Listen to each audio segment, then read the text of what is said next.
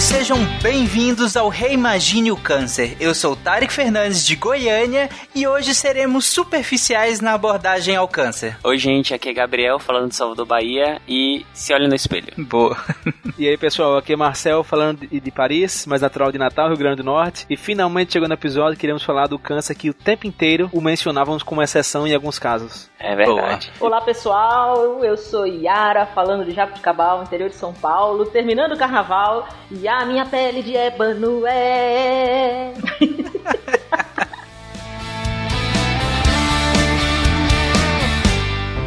Você está ouvindo Reimagine o Câncer, um podcast com apoio da Novartis.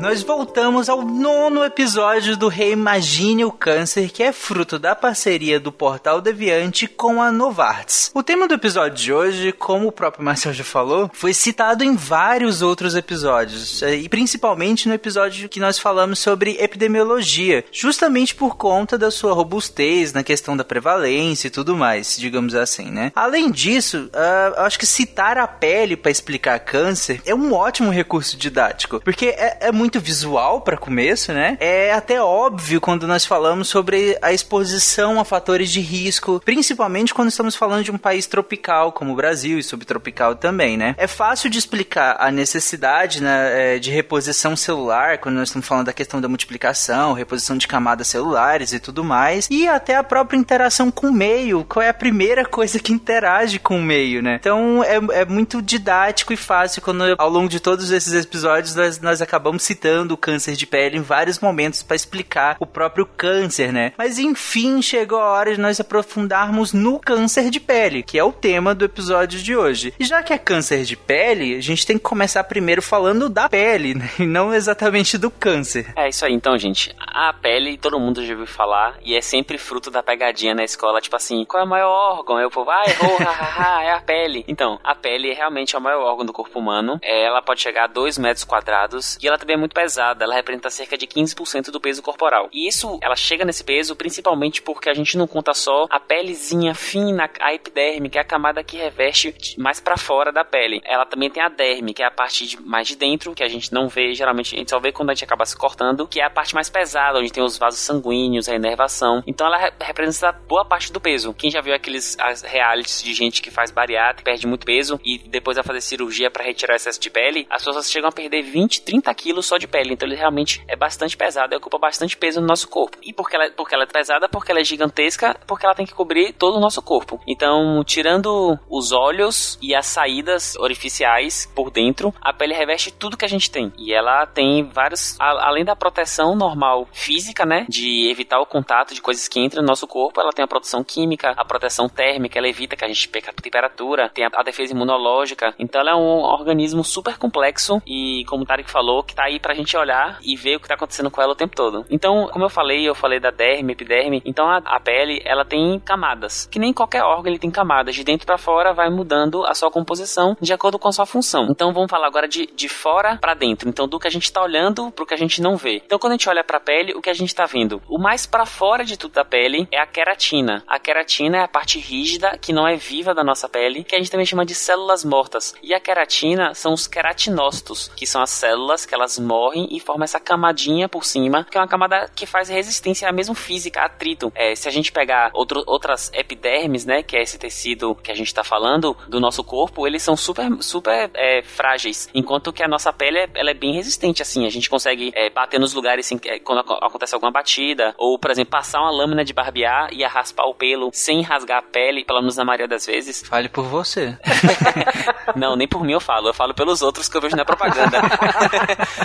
Porque eu me rasgo sempre. Então ela tem, ela é mais resistente, ela realmente protege. Então ela tem essa proteção física muito importante. Então é realmente as células mortas que estão ali protegendo. E é o que a gente tem gente que faz é, tratamento, né, para tirar essa camada, para ficar com a pele bem lisinha. O que realmente deixa a pele lisinha, mas você perde toda essa proteção física que tá acima da sua pele para proteger. Aí abaixo dela, abaixo dessa camada de queratina, tem a epiderme. Todo mundo já deve ter ouvido falar. A epiderme, elas são uma camada de, de múltiplas células. Então é, são quando você olha no microscópio, você vê um monte de célulazinha, um em cima da outra, e elas formam a parte mais de fora viva do nosso corpo. Apesar de ser várias células, ela é uma camada que a olho nu ela é irrisória, é uma película muito fina e, e ela não tem inervação. Então quando a gente fala que tá tocando na pele e tá sentindo, na verdade a gente tá empurrando a epiderme e fazendo ela tocar na derme, que é o que vem para baixo, para sentir, porque a epiderme por si só não sente. E é por isso que algumas pessoas, por exemplo, que tem um pé, geralmente é no pé, aquele pé mais cascudo, com a, a pele é mais grossa, às vezes você toca no, no, pé dessa pessoa e a pessoa não sente, porque a, a camada de, de, de, pele e de queratina é tão mais,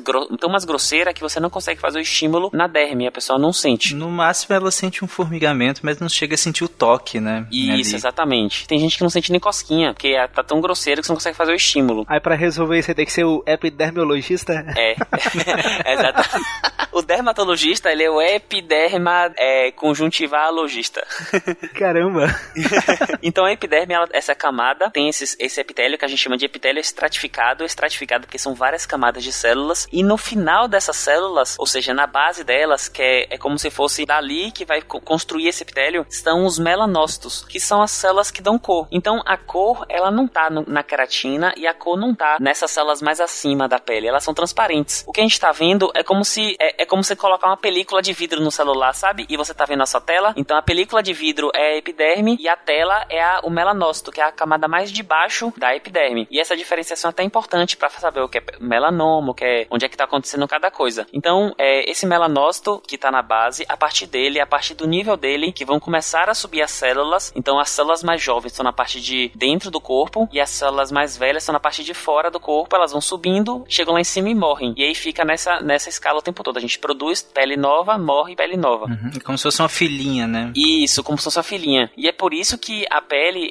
a gente chama de turnover, muito alto. Do nascimento da, da, da camada lá mais para dentro da pele, a camada basal, da epiderme, até a parte de cima, dura de duas a três semanas. Então, de duas a três a cada duas a três semanas, você tá virtualmente trocando a pele do seu corpo todo. Então, é, é realmente muito incrível a, a, capacidade de reptilização que a gente chama do, do nosso corpo. Sim, pra caramba, né? Isso varia muito ao longo da vida? Tipo, uma, um bebê e um idoso? Varia, varia. Varia de outros contextos. Então, o estado nutricional, hidratação da pele, condições. É, por exemplo, quando a pessoa tem uma queimadura, dependendo do tipo de queimadura, é, demora mais para cicatrizar, mas varia sim de acordo com a idade. Quando a pessoa tá desidratada, que a pele tá bem sequinha, aquilo ali é porque faz tempo que não renovou ou ao contrário? Na, na verdade, nem nenhum nem outro. É porque as células mesmo murcham e aí ficam com aquele aspecto meio que, que como se estivessem é, enrugado, sabe? Porque realmente você perdeu parte da elasticidade da pele por falta de água mesmo. Tá murchinho. A elasticidade da, da pele é dada pela, pelo tecido conjuntivo que fica ali na derme, né? Na hipoderme, né? Ali embaixo, nessa, tem essa camada inicial que o Gabriel falou, essa camada que ela é impermeável, né? De células mortas.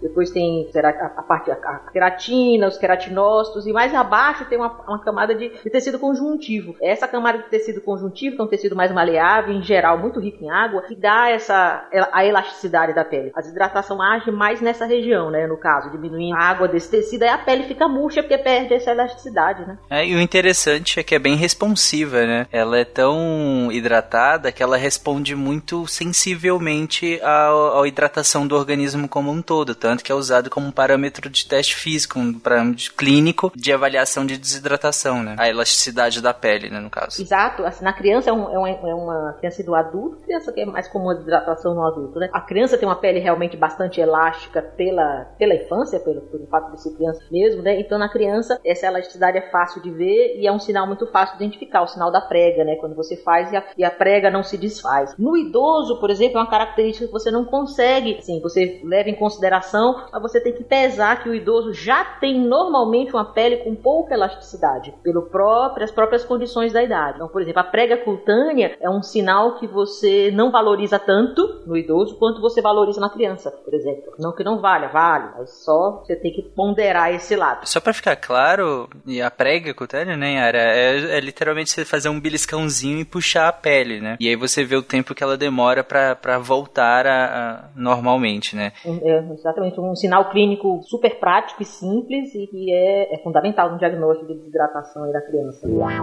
Reimagine o câncer. E falando dessa questão de, de barreira, né? A pele como defesa, você falou aí da questão física, química, né, biológica, inclusive também dos raios ultravioletas, né? Que a gente falou em outros episódios que tem relação com ser mutagênico e assim por diante, né? Isso, exatamente. A proteção e o tipo de ultravioleta, ele diz exatamente onde ele vai atacar a pele. Beleza. Como a Yara já falou aí, a Yara falou da derme, que ela e a derme é o que tá abaixo da epiderme. Então, ep tá em cima. É, eu tô falando cima, abaixo, tá, tá, gente? É porque eu tô na cabeça o, o microscópio, mas é fora e dentro. Então, a epiderme tá mais para fora e a derme tá mais para dentro. E a derme é quando a gente corta a pele e vê aquele branquinho dentro. E é o que, que sangra quando sangra, é quando chegou na derme. A derme ela é formada de múltiplas células, ela é um tecido conjuntivo de suporte mesmo, ela dá suporte para a epiderme. Nela a gente tem a vascularização, então é onde chegam as artérias, onde saem as veias, é onde tem os botões nervosos, a pessoa sente dor, sente estímulo de pressão, estímulo de temperatura. Ela tem duas camadas, que é uma frouxa e uma camada mais densa. Isso aí é só uma questão histológica, porque muda o componente. Um tem mais fibroblasto, o outro tem mais colágeno, mas o que importa para entender é que a derme, ela tá embaixo da epiderme e ela faz vilosidades com a epiderme. Como é que eu posso explicar? É como se fosse uns dentes que você encaixa um no outro para eles se fixarem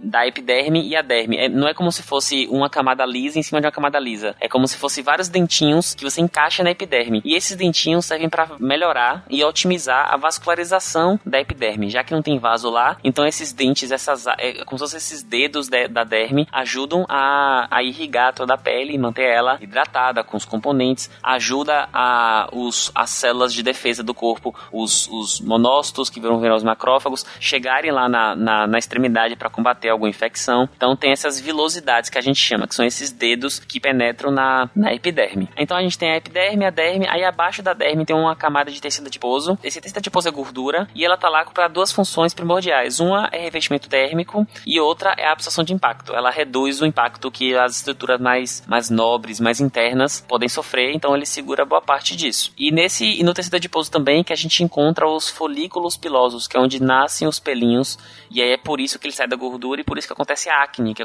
tem essa inflamação. E é bem sebáceo, assim, quem já teve espinha sabe como é que é. E sai daí o, o pelo, e aí tem um músculo que vai mexer nesse pelo, enfim. E aí é basicamente essa estrutura básica da pele, até a derme. Aí tem a camada muscular, tem um, aí vai, vai entrando mais, tem os ossos, mas a pele é basicamente esses três tipos de, de tecido. É interessante que, Gabriel, que o pelo, por exemplo, se a gente olhar pra pele, fica parecendo até que ele sai da, da superfície da pele, né? Ele parece parece muito superficial, mas como você explicou, a pele tem essas camadas, né? Tem uma camada inicial, como você falou, células mortas, que, que vai proteger de modo geral a pele inteira. Uma camada abaixo, que é a epiderme, e depois é que vem a camada que realmente tem vasos sanguíneos, tem terminações nervosas e tudo mais, que seria a derme, né? Então, a pele como a gente conhece no sentido de sentir e, e sangrar e tudo mais, na verdade é a derme, né? Porque, mas acima dela você ainda tem outras camadas camadas de proteção que a gente não percebe porque elas, principalmente na parte morta, porque ela não é pigmentada, né? Como você falou, é como se fosse a, aquela película que protege o celular, né? Você olha para a tela do celular, não, não para a película do celular, né? E a película seriam justamente a, a, a parte onde você vai ter o, os melanócitos, né? Que vão produzir a pigmentação da sua pele, né? E os melanócitos, além de da fazer a pigmentação, como o Marcel falou, a questão dos raios ultravioletas, o melanócito ele é ele é um dos principais protetores do corpo para os raios ultravioletas. Não é à toa que a gente fala que é, pessoas de pele mais escura são mais, são mais resistentes ao câncer de pele do que pessoas de pele mais clara. É porque pessoas de pele mais escura, elas têm mais melanócitos e esses melanócitos fazem uma barreira física mesmo, lá no nível dele microscópico, dos raios ultravioletas. E como eles estão na camada de baixo da epiderme, eles protegem o material genético daquelas células que estão lá germinando e produzindo e duplicando lá no iníciozinho, que são as mais importantes. Elas são as mais importantes porque são delas que vão ter a duplicação e a, as células vão começar a crescer para fora do corpo. Então os melanócitos têm um papel muito importante em proteger o material genético que se encontra na parte mais de dentro, mais, mais basal da camada epitelial. E é por isso que quanto mais, quanto mais pigmentação você tem, mais proteção você tem. Como se fosse um vidro fumê de carro, seguindo aí nas, nas analogias de vidro.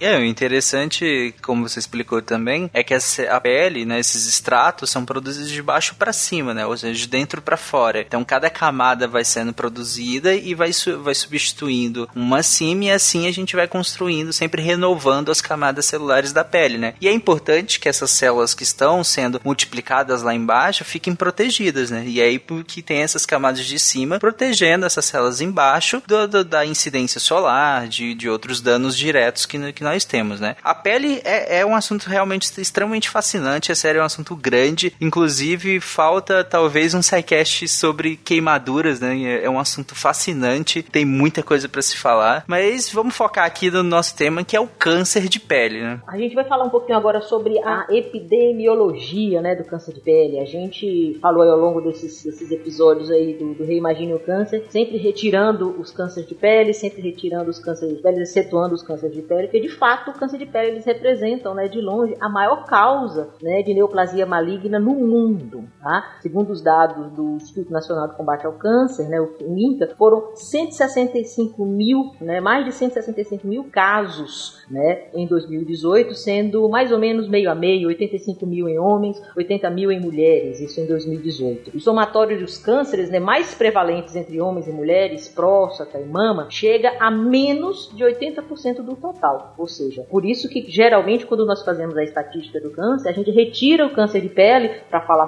sobre todos os outros, né? Porque a incidência dele é muito, muito maior, né, do que os demais. Acaba ofuscando as outras estatísticas, né? Exatamente, exatamente. No mundo, segundo os dados da OMS, a incidência global, né, do câncer de pele, pele não melanoma, é de aproximadamente de 18 milhões de casos. E os principais países afetados são aqueles que localizam na faixa tropical, né, com exposição maior ao sol né, e com uma população de pele clara. Nós vamos ver adiante como isso tem relação. Para o câncer melanoma, né, que é o câncer de pele mais com mais agressivo e o que as pessoas mais se preocupam, os dados são um pouco mais precisos, né? E os países mais afetados são a Nova Zelândia, a Austrália, a Noruega e a Dinamarca. No Brasil, né, o câncer de pele representa em torno de 30% de todos os tipos de câncer, segundo o, o, o INCA, sendo que dois tipos de, de, câncer de pele, o melanoma representa mais ou menos 3% do total, tá? Sendo que apesar de ser o menos frequente, assim dizendo, é o que tem a maior mortalidade,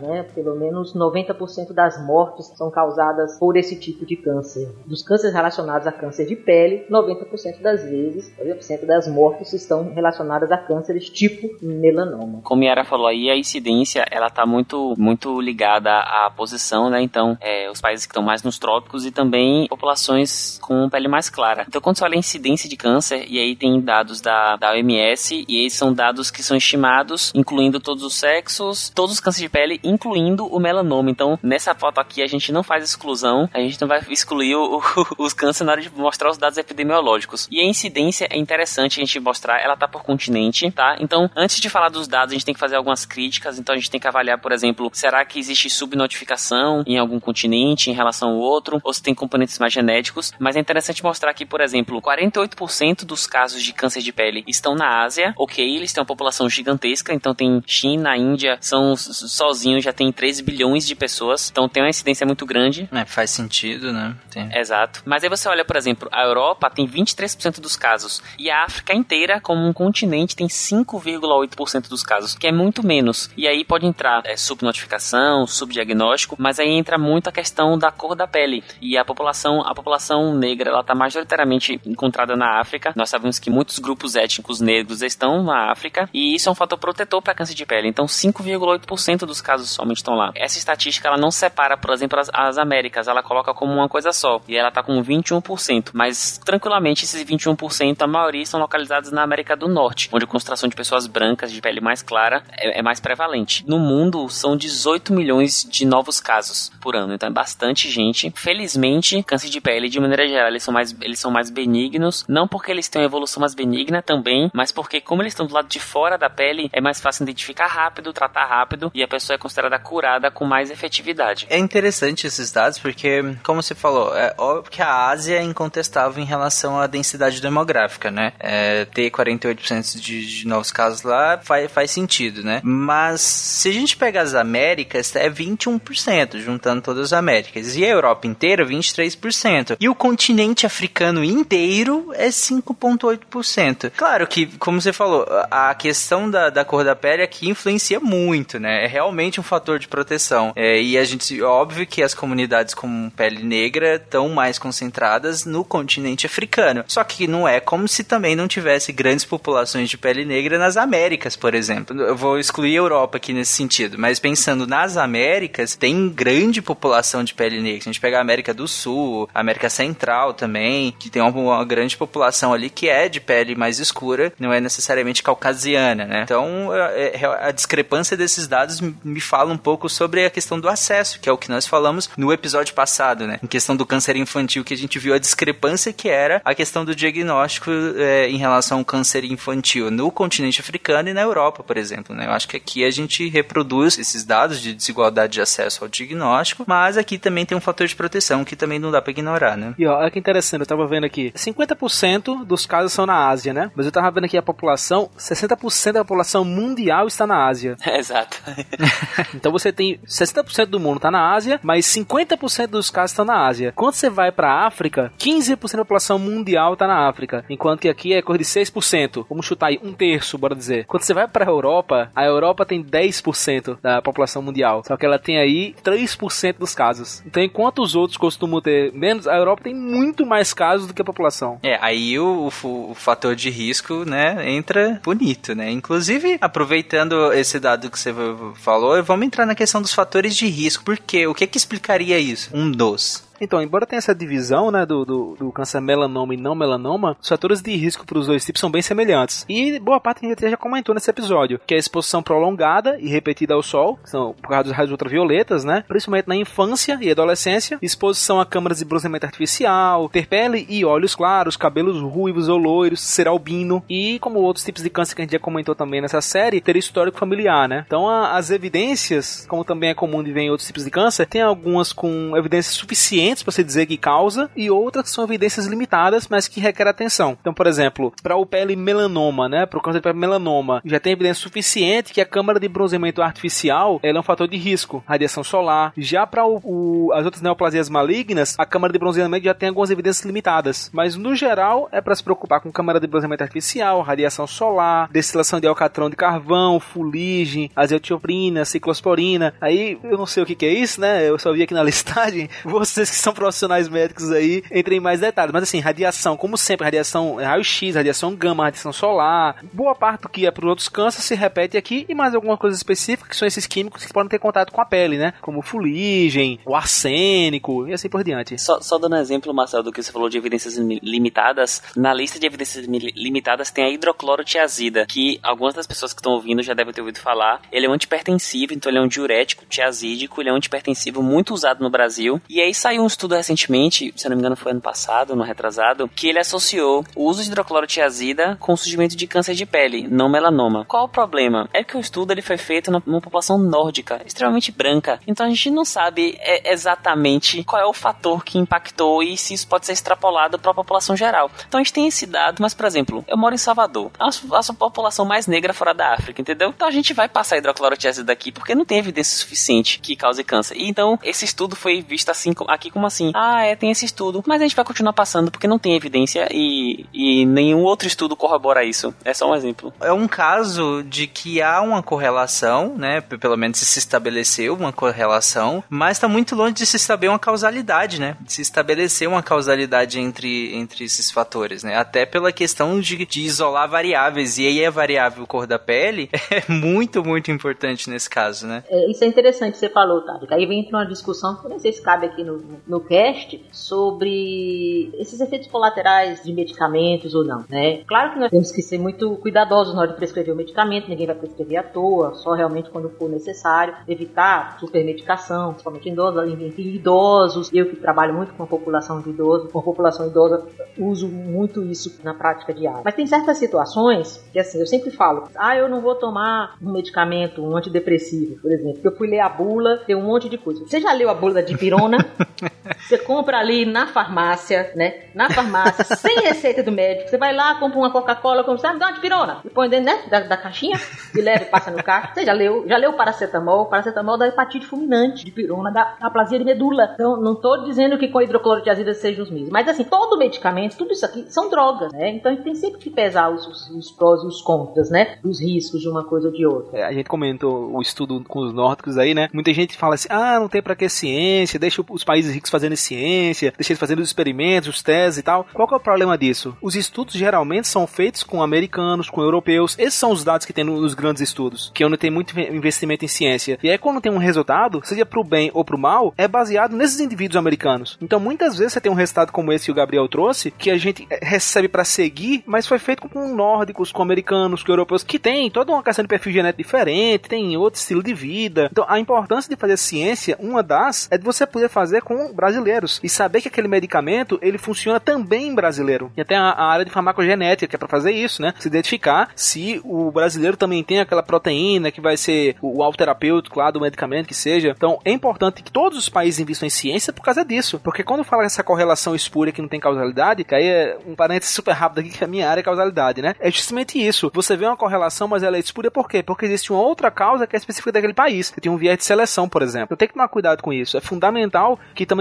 que nós possamos também refazer esses experimentos no Brasil e ver se realmente vai causar o câncer de pele ou o que for. Eu achei interessante que nessa tabelinha aqui, os ouvintes não estão vendo, mas tem uma tabela é, que, que o Marcel começou a citar na pauta e fala que na, nas neoplasias malignas de pele, um do, do, das coisas com evidências limitadas é o gás mostarda. Peguei e fiquei pensando, gente, não usem. na dúvida, gente, não usa, na tá? dúvida, né? Eu acho melhor não usar gás mostarda. Thank you.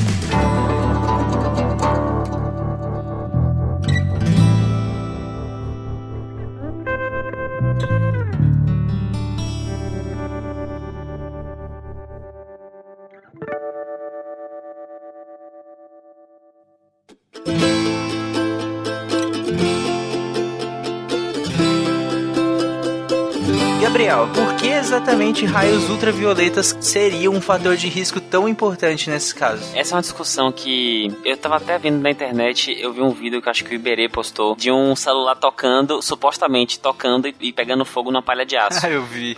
E aí ele vi. fez um vídeo, mostra, um vídeo brilhante, mostrando por que não, por que não acontece e tal. E eu vou usar isso só como explicação para falar de comprimento de onda e por que que o raio ultravioleta faz mal. Então a gente sabe que, que o espectro, tem um espectro eletromagnético, né? Que ele varia pela frequência. Então a gente tem ondas que são muito grandes e tem ondas que são muito pequenas. São, muito, vamos dizer assim, pequenas mesmo. Essas frequências que são, essas ondas são extremamente pequenas, que são a radiação, a, a radiação ultravioleta, o raio X, os raios gama. Eles são raios que eles conseguem penetrar na nossa pele, eles penetram na nossa célula, penetram no núcleo da célula e conseguem alterar o material genético. Justamente pelo tamanho deles, eles conseguem penetrar nas camadas e chegar até o núcleo da célula e alterar alterar a, a, a, sua genética e podendo desencadear, por exemplo, uma carcinogênese. Isso acontece com os raios ultravioleta que a gente chama UVA, UVB. O UVC, que é o outro raio que o, sol, que o Sol envia, fica na camada de ozônio, então obrigado camada de ozônio. Então chega aqui UVA e UVB. E eles são deletérios justamente porque eles conseguem penetrar na queratina, na camada de pele, nessa, na epiderme, no melanócito e chega no material genético da célula basal e altera e causa o câncer. Então é, é por isso que esses raios ultravioletas são tão deletérios. Porque que, por exemplo, os raios eletromagnéticos da, das ondas do celular, ou porque o rádio, a televisão, não causam câncer. Porque eles são raios muito grandes. É, a, a grandeza deles chega a ser 10 vezes maior do que o raio ultravioleta, 10, 15 vezes maior. Então esses raios eles não têm é, energia sequer para penetrar na pele. Então as frequências de, de, televisão, de celular, elas são muito grandes e elas não, elas não penetram na, na pele. E por isso que elas não causam câncer. O celular causa mal por outros meios, mas a, não é o celular tocando para pegar fogo, sabe? Ela não tem essa energia, ela não penetra na pele. Sim, sendo grosseiro, né, Gabriel? Mas pensando bem na prática, a exposição solar causa queimaduras. E então é, é bem óbvio que é, esse raio consegue atingir camadas mais basais da pele, como a gente explicou aqui, é, aquelas camadas lá que tem inervação, que tem vasos sanguíneos, aquelas células que estão lá mais na base. Por isso que causam queimaduras. É, ficar na frente da TV, pelo menos que eu saiba, nunca causou queimadura, né? O celular e tudo mais. A radiação ultravioleta, então acima do violeta, ele já está após o que é o espectro visível. E a partir daí, tudo é meio que cancerígeno. Então, depois do raio ultravioleta, a gente tem, por exemplo, a radiografia, é, os raios X, né? Radiação ionizante, que ela é cancerígena. A gente tem um cast sobre, radia sobre radiologia. Tem os raios gama, que são super pequenos e, e não te transformam no Hulk, na maioria das vezes. Também eles são muito cancerígenos. Então, esses raios são menorzinhos. A partir do ultravioleta, então, saindo do espectro visível para cima, então frequências menores, elas são todos deletérios. Mais para baixo, então os infravermelho, que está abaixo do vermelho, fora do espectro visível, as ondas de rádio, celular, televisão, elas não têm essa energia para penetrar na, na, gente. E por isso que eles não são carcinogênicos. Podem causar mal, por exemplo, o celular pode causar mal pelo térmico. Às vezes ele esquenta muito, pode causar queimaduras, explosões, mas de, não é a, a radiação, as ondas dele que vão te causar diretamente algum mal. Boa, ótima explicação. Até agora nós citamos melanoma, câncer não melanoma, melanoma. Vamos entrar nisso para explicar, até para ficar mais fácil de entender quando explicarmos os diferentes tipos de câncer, né? Qual que é a, a, diferença entre um câncer melanoma e um não melanoma? A divisão básica deles vem daquela explicação lá do início das camadas de epiderme. Então lembra que eu falei que as camadas vão se proliferando de dentro para fora ou de baixo para cima. Então os cânceres melanoma, eles são os que afetam os melanócitos, que estão lá embaixo. Então, via de regra, e como a Yara apresentou os dados epidemiológicos, eles são mais letais porque eles penetram lá embaixo no melanócito, passando por toda a camada de epiderme e causam lesões lá. Então, esses são os cânceres do tipo melanoma. Os não melanoma, eles afetam a parte da epiderme que está se, se multiplicando. E aí a gente tem o espino celular e o baso celular. A diferença deles é a localização. O carcinoma basocelular, ele, alter, ele ataca as células da epiderme que estão mais embaixo, na parte basal. E o espino celular, ele ataca a que a gente chama de extrato espinhoso, que é uma parte um pouco mais alta da epiderme. Então o que muda dentre eles não é o tipo de célula, todas são nas células, células da epiderme, ou melanócitos, mas o que muda é a localização dele, onde aconteceu a mutação. Então de dentro para fora ou de baixo para cima, o melanoma ele atinge mais embaixo e a partir daí você tem os não melanomas, né? Que aí você um é o basal e em cima você tem um espinhoso. E quanto mais dentro for, pior é, por óbvio, se chegou lá embaixo, então pior seria, né, no caso. Apesar da alta incidência, possui um ótimo prognóstico, além da evolução ser mais lenta, surge na área do corpo que você consegue ver, então você tem um diagnóstico muito precoce. Eu não sei se essa frase é de alguém ou se eu inventei, mas se eu inventei, eu vou patentear, que eu acho ela muito boa, modéstia à parte, que é o PET-CT da pele é o espelho. Tipo assim, você não precisa de exames super avançados para diagnosticar o câncer de pele. Quando você vai no dermatologista e ele diagnostica o câncer de pele, ele vai pegar uma luneta, olhar a sua lesão e falar pelas características dela se é uma lesão é, cancerosa ou não. Então é muito importante a gente ficar, a gente olhar de tempo em tempo, principalmente quem é muito branco ou quem tem muita pintinha, ficar notando se surgiram pintinhas novas, como são as características dela. A gente vai falar um pouco mais na frente sobre essas características, mas é muito importante porque tá na pele, gente. Então dá pra ver quando acontece e a gente consegue pegar logo no início e tratar. A diferença entre o vaso celular e o espino celular, ele muitas vezes só é possível fazer após uma biópsia que faz, né? É, é, ou, ou, só o, dermatologista realmente olhando com uma lupa, assim, como o Gabriel falou. Mas eles basicamente, assim, qualquer, nós vamos falar, né, das, das, das, dos sintomas, dos sinais e sintomas, mas basicamente, assim, qualquer verruga nova que você não identificou antes, que você não havia identificado antes, tá? Avermelhada e em áreas expostas ao sol. E sempre em áreas expostas ao sol, tá? Então, rosto, orelha, pescoço, mãos. Lembrar que couro cabeludo, nós temos cabelo que protege, mas nem protege sempre. Os carecas têm que usar filtro solar na careca, né? Ou usar um chapéu, os ombros, as costas. Então, são nas áreas expostas. Qualquer manchinha, qualquer verruga nova que você não tenha é suspeita. Vai no dermatologista e vai olhar. O diagnóstico é fácil, faz a biópsia, se é base celular, espino celular. Para o leigo, para o paciente, para nós, não tem muita importância. É, o importante é fazer a identificação precoce e fazer a retirada. Entendi. No caso, macroscopicamente, né, que é o que eu como paciente eu vejo, eu consigo ver alguma diferença entre o baso celular e o espino celular, Yara? Macroscopicamente, não tem muita diferença. Às vezes o espino celular pode ter uma aparência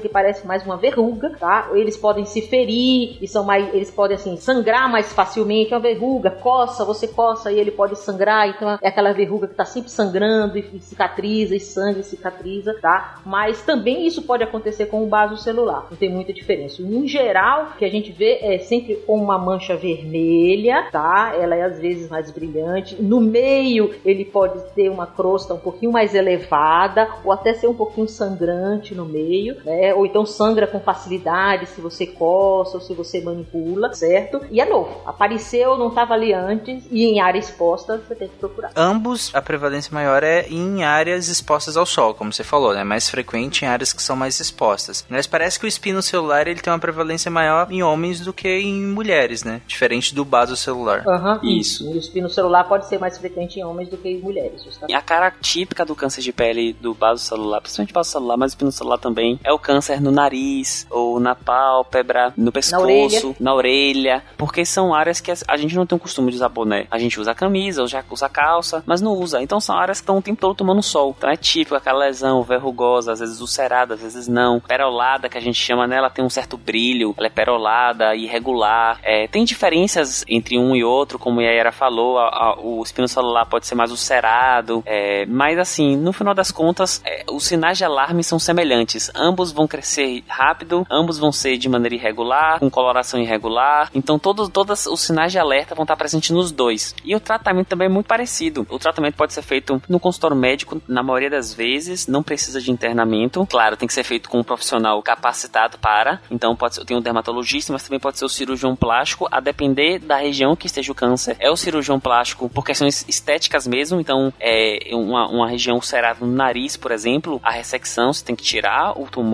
com as margens de segurança e você tem que fazer todo o processo para deixar aquele nariz reconstruído. Ele não, você não pode só tirar e deixar lá. Então, é, muitas vezes a cirurgia plástica entra é, no tratamento do câncer para fazer essa ressecção de maneira conseguir fazer o, o, o retalho da pele é, de maneira mais adequada. E o tratamento é muito semelhante. Você pode utilizar é, coisas como a crioterapia, que é você congelar, é, queimar mesmo a lesão para reduzir ela, ou usar alguns, algumas substâncias químicas, tipo como quimioterápicos, embora a gente não tenha imunobiológico para câncer, como a gente já falou em outros casts, que a gente pode dar um fator anti alguma coisa específica que reduz o tumor. No câncer de pele a gente não tem isso. As medidas são muito mais diretas, é, in, inclusive diretas no sentido de na pele mesmo, para ou controlar ou reduzir, para depois fazer a abordagem cirúrgica, que é retirar com margem de segurança, que é o tratamento de escolha. Até nos estágios iniciais, você faz a excisão cirúrgica. Você coloca a margem de segurança, aí você corta não só ao redor, como profundamente também, né? Você tem que tirar profundamente para tirar todo o câncer e, e, retirar, e aí você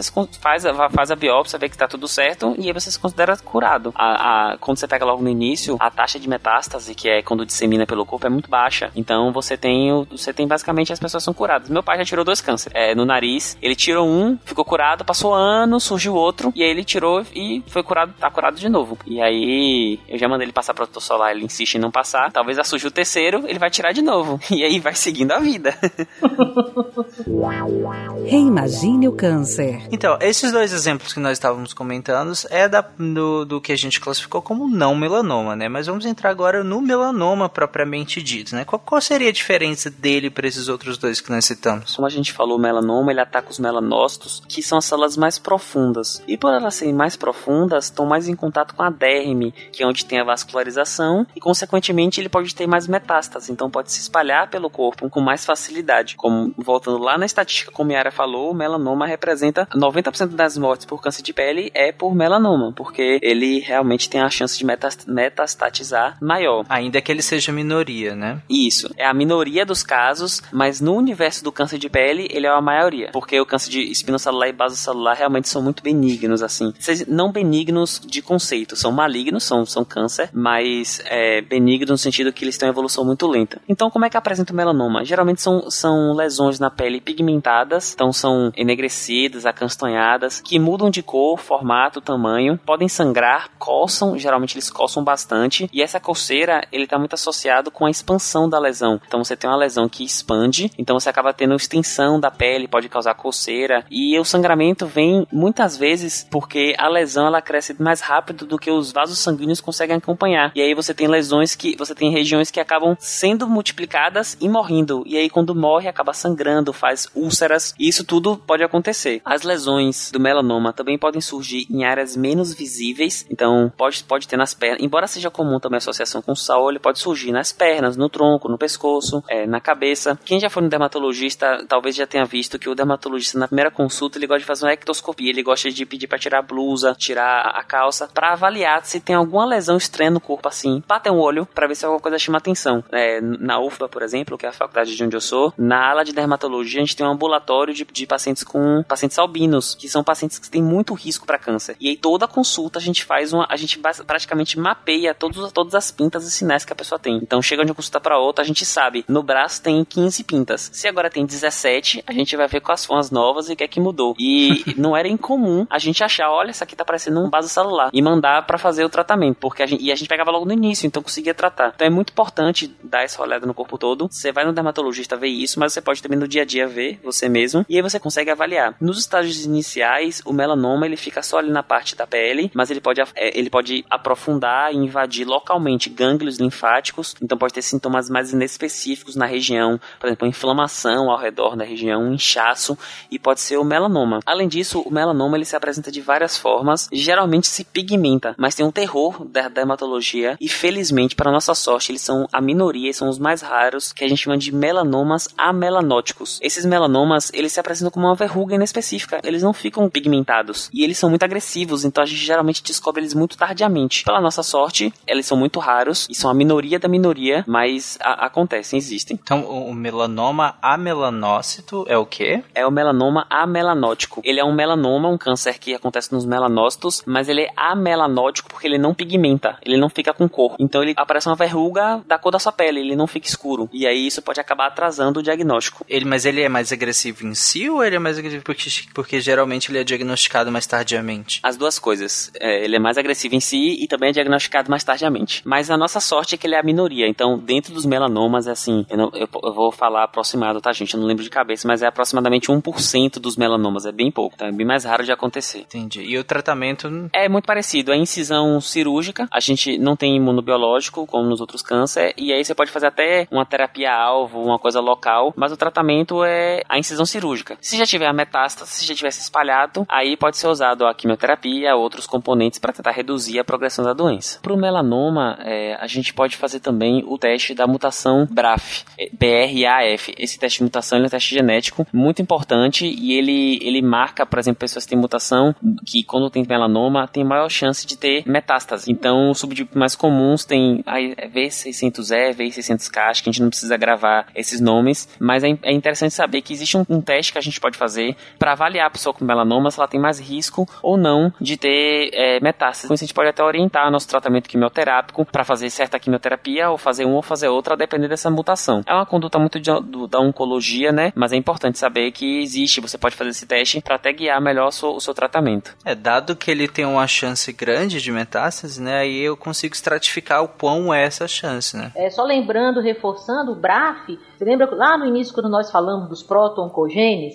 Então, o BRAF, o B, RAF, BRAF, não sei como fala especificamente, ele é um, é um gene humano e é classificado como um proto-oncogene, proto-oncogene, né? Melhor dizendo, ele produz uma proteína, né? A proteína quinase, né? E a treonina, se não me engano. Então, anomalias nesse gene poderiam desencadear, facilitar, né? A disseminação, a, a, a, o aparecimento de metástases. Então, por isso que é feito esse rastreamento, a, indicação, né? De fazer esse rastreamento. Mas lembrando que é um proto-oncogene que nós falamos lá no início né, quando nós começamos a falar sobre fisiopatologia do câncer. É, é interessante que ao longo do, da sua explicação, em relação ao melanoma, o não melanoma e tudo mais, todas elas passaram sinais muito claros na pele, né? Uma verruguinha, uma verruguinha um pouco maior, se sangra, se inflama, se ela é escura, se ela é clara. Mas de qualquer forma, seja quais características forem, ela é um sinal na pele, né? Então tá, tá bem claro ali. Inclusive, tem até aquela propaganda antiga, né? Que, que acho que você não me engano, era com cachorrinhos. Era com cachorrinho com gatinho que era. que um ficava olhando o outro e observando o outro, e aí falava que. que acho que a conclusão era que você tinha que ficar olhar as pintinhas do seu parceiro ou parceira, né? Sim. É, acho que era um gatinho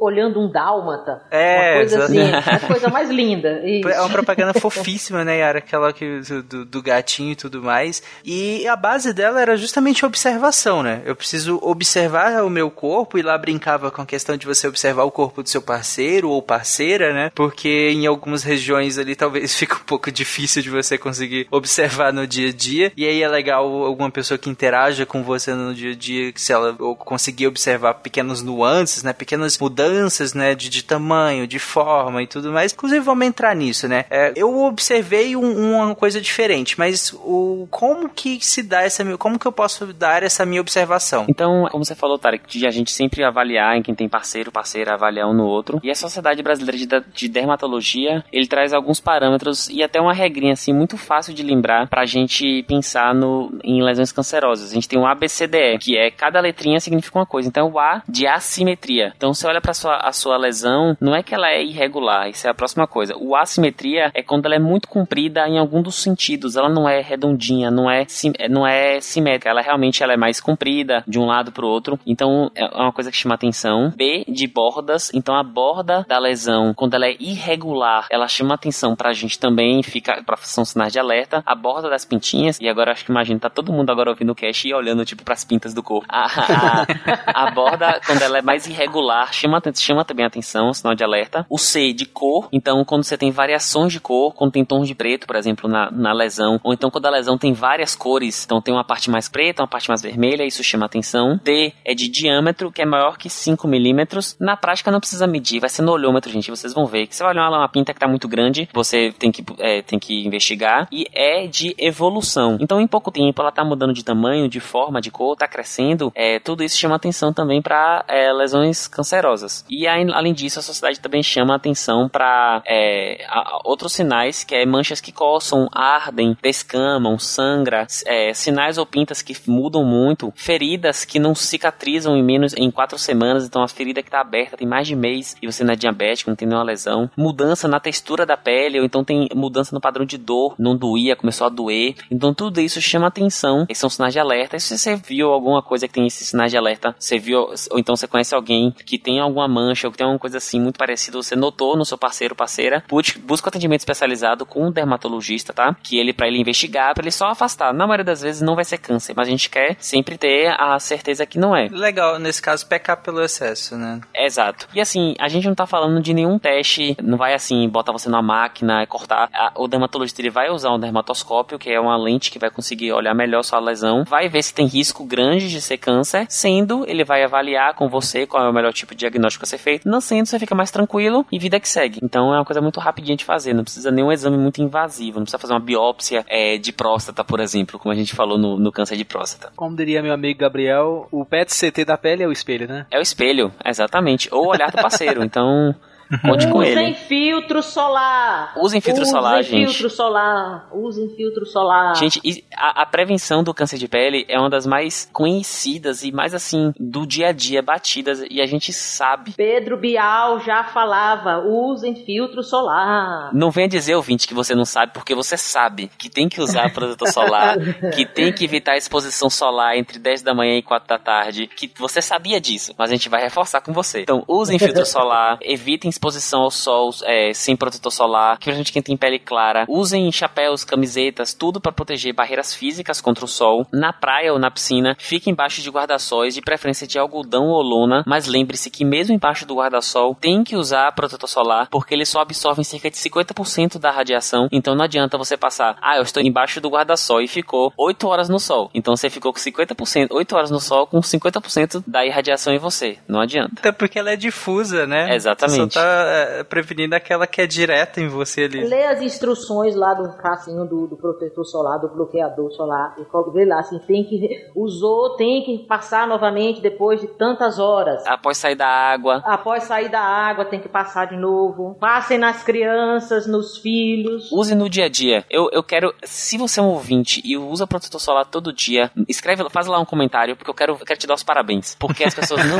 usam protetor solar no dia a dia. É inacreditável. Eu não uso, tá? Mas tenho que usar. Tem que usar, gente. É muito importante. A gente não dá valor. Então usa protetor solar no dia a dia. Tem protetores, hoje em dia, tem protetores solares que são mais agradáveis pro dia a dia, que são uma composição menos oleosa, ou então é, sem, sem óleo, com cheiros. Às vezes tem associação com outras para ficar mais agradável de usar no dia a dia. Então usem protetor solar e tenha sempre o hábito de observar a própria pele ou a pele do parceiro e fazer esse autoexame buscando pintas ou manchas suspeitas. Que aí você vai prevenir boa parte do câncer e se por acaso tenha, você vai descobrir muito precocemente e vai conseguir ser tratado. É, eu acho que é isso. Câncer de pele, nós acabamos, como a gente falou lá no início, citando ele em vários outros episódios, né? Até pela questão da prevalência e tudo mais. Na, lá na parte de ideia didática, quando nós explicamos lá no primeiro, segundo episódio, que nós explicamos desde o início como é que se forma o câncer, epidemiologia e tudo mais, a gente usou muito o câncer de pele como exemplo por ser, como eu disse, muito didático e tudo mais, mas precisava um episódio pra gente se aprofundar de fato no câncer de pele, né? E aí, acho que essa finalização desse episódio é perfeita. A gente falou do, do ABCDE, que, e eu acho que o ponto do ABCDE que mais salta aos olhos é a questão da, da cor e da evolução, né? Que a cor é muito fácil de se detectar. Se você tem uma pinta, se você tem uma verruga, alguma coisa que muda, que, que com cor forte, com tons mais escuros, né? De, de coloração, ou se ela muda de tamanho, né? E forma. Ela era de um jeito e agora tá de uma forma diferente e cresceu um pouquinho. Isso é, é minimamente estranho, né? E como o Gabriel falou, vá ao médico, retire esse, essa preocupação, né? Mais uma preocupação que você pode ter, né? É, vai lá por via das dúvidas e, e, como nós falamos, tem tratamento, o tratamento tem boa chance de recuperação na maioria dos casos, né? Tem, alguns casos são um pouco piores do que outros, mas a prevalência é menor. Então vai lá, cara, vai lá, tira essa preocupação da sua vida. E além de tirar essa preocupação da sua vida, evite problemas e use protetor solar. Eu acho que uh, talvez a questão do uso do protetor solar no dia a dia seja um pouco mais uh, tabu, por assim dizer, mas quem não tem aquela marquinha de sol da camiseta, de, do braço pra, baixo, assim, quando você tira a camiseta, você tem duas cores, assim, uma no, no, no antebraço e outra no braço, né? Diferente. Isso aí é só para demonstrar o quanto você está exposto aos raios solares no dia a dia. Você pode até pensar, mas eu ando pouco, nem uh, na rua, às vezes eu só pego um transporte público, um carro aqui e ali e tal, mas mesmo assim você tá exposto à radiação solar o tempo inteiro, pelo menos a maioria da população, né? Claro, se você, sei lá, se você é um executivo que tá de terno o dia inteiro e mal sai ao ar livre, aí você tem outros problemas de déficit de vitamina D e tudo mais. Aí é outro, né? Mas aí talvez você não precise tanto. Mas a maioria esmagadora das pessoas que tem uma alta exposição solar, principalmente no Brasil, né, que é esse país tropical e tudo mais, você precisa usar sim filtro solar. E vou nem falar do ambiente praiano, que é o mais óbvio, né, que você tem que usar. E uma coisa que a Yara falou, que é muito importante, é que mesmo quem usa protetor solar, quando está no ambiente de praia, acaba passando o protetor solar antes de sair e pronto, acabou. É esse o protetor solar, é, é o desencargo de consciência da pessoa. Só que não funciona assim. Leia lá nas instruções do seu protetor solar qual é o tempo de reposição. Hoje tem de várias, né? No mercado tem, tem uns que você repõe com duas horas, com quatro horas, com seis horas. Você pode entrar ou não na água e tudo mais. A recomendação, até onde eu sei, é que toda vez que você entra em contato com água ou com qualquer agente que vá retirar esse protetor solar, você reponha, né? Passe uma nova camada dele. Mas de modo geral, você pode seguir as instruções do, dos fabricantes de, de, de protetores solares, que são instruções que fazem sentido e são testadas e tem pesquisas científicas por trás e tudo mais, né? Bom, é isso. Alguém quer comentar mais alguma coisa? Se olha no Não. espelho. Se olha no espelho. É uma boa. Sim. E é isso, gente. Eu agradeço a todos os ouvintes uh, que estão ouvindo essa série de episódios fantásticos que a gente está reimaginando o câncer. E, sobretudo, a Novartis, né? Que é apoiando a divulgação científica e confiando ao Portal Deviante um podcast para chamar de seu. É isso. Tchau, gente. Beijo e até o mês que vem. Valeu, tchau, pessoal. Tchau, tchau. tchau. Beijão. Tchau.